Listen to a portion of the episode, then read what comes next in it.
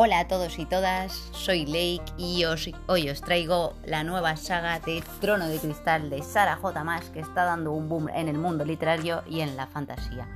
Consta de seis libros, el primero es Trono de Cristal, Corona de Medianoche, Herrera de Fuego, Reina de Sombras, Imperio de Tormentas y Torre del Alba. ¿En qué consiste? Básicamente este es un mundo de fantasía, en este mundo de fantasía coexisten humanos con hadas y en este mundo no se puede utilizar la magia por eh, ciertas cosas que han pasado en el pasado de este mundo y la protagonista Zalena eh, está encerrada en las minas de sal que eh, ¿por qué está encerrada? Básicamente porque es una asesina de este mundo que ha sido criada por asesinos y la han encerrado por asesinato, porque la pillaron. Normalmente esto es muy importante porque en las minas de sal la gente solo sobrevive durante 3 o 4 meses. Zalena lleva un año ahí y todavía no ha fallecido. Por lo tanto, un gran día el príncipe y su séquito, mm, por, por petición del rey, tienen que ir a por Zalena porque está reuniendo a diversos asesinos de todo el mundo.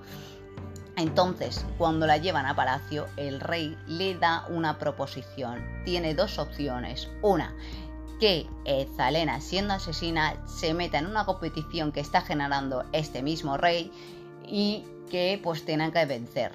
¿Qué pasa con el vencedor? Que tendría que trabajar durante 5 años para este rey y a partir de los 5 años sería libre de cargos y no tendría ningún problema para ir suelta por el mundo. Zalena, evidentemente ante esta proposición, lo primero que hace es aceptar. Por lo tanto, durante estas estos seis libros, Zalena pasa diferentes obstáculos, diferentes pruebas y además que eh, no está solo con el objetivo de la competición, sino como he dicho antes, hay diferentes misterios que Zalena pues se ve sumergida en ellos. ¿Qué puedo decir de los personajes de esta gran saga? Son tanto los principales como los secundarios se nota un montón que son maravillosos, que tienen una estructura de personalidad que es imposible, que no se confunde, que eh, siempre vas a saber cómo va a contestar el, personaje con el que está hablando la protagonista, así que creo que eso es un punto muy positivo. La evolución de ellos se nota a lo largo de seis, es más, eh, hay una, se nota la evolución de maduración de cada uno de ellos y también he de decir que la trama en todos los seis libros, el nivel que tiene desde el primer libro hasta el último libro, siempre es un nivel muy alto, que no, como en este caso, en esta saga, no hay ningún libro que te baje las expectativas, por lo tanto, eso es maravilloso.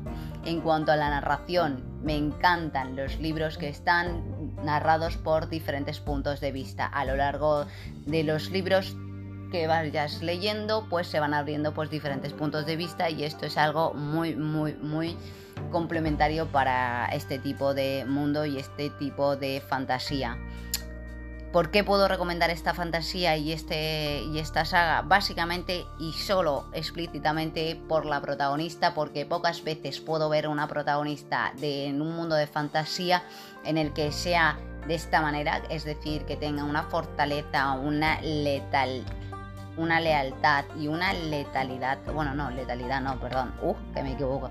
Nada, pues en sí es una asesina y por lo tanto mm, creo que es lo que más me llama la atención de esta saga que normalmente siempre son mm, protagonistas en otras sagas que son débiles, que tienen pues no tienen una personalidad muy fuerte y esto es lo que más que puedo decir, es lo que más me llama la atención. ¿Para qué tipo de público puede estar dirigido esta saga?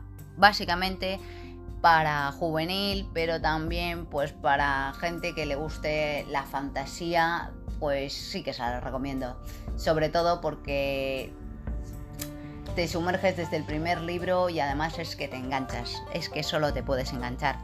Punto negativo de este libro y de estas sagas, mm, que se nota un montón que Sara J. Más, con mucho hay que hacerse una perspectiva de que cuando lees este libro es uno de sus primeros libros y sí que es cierto que hay en ciertas partes y en ciertos puntos de la narración que que se nota, ¿no? Que no ha hilado muy bien, pero bueno, ¿qué se le puedo pedir cuando ha hecho un mundo de fantasía? Ha hecho unos, unos personajes maravillosos y fantásticos.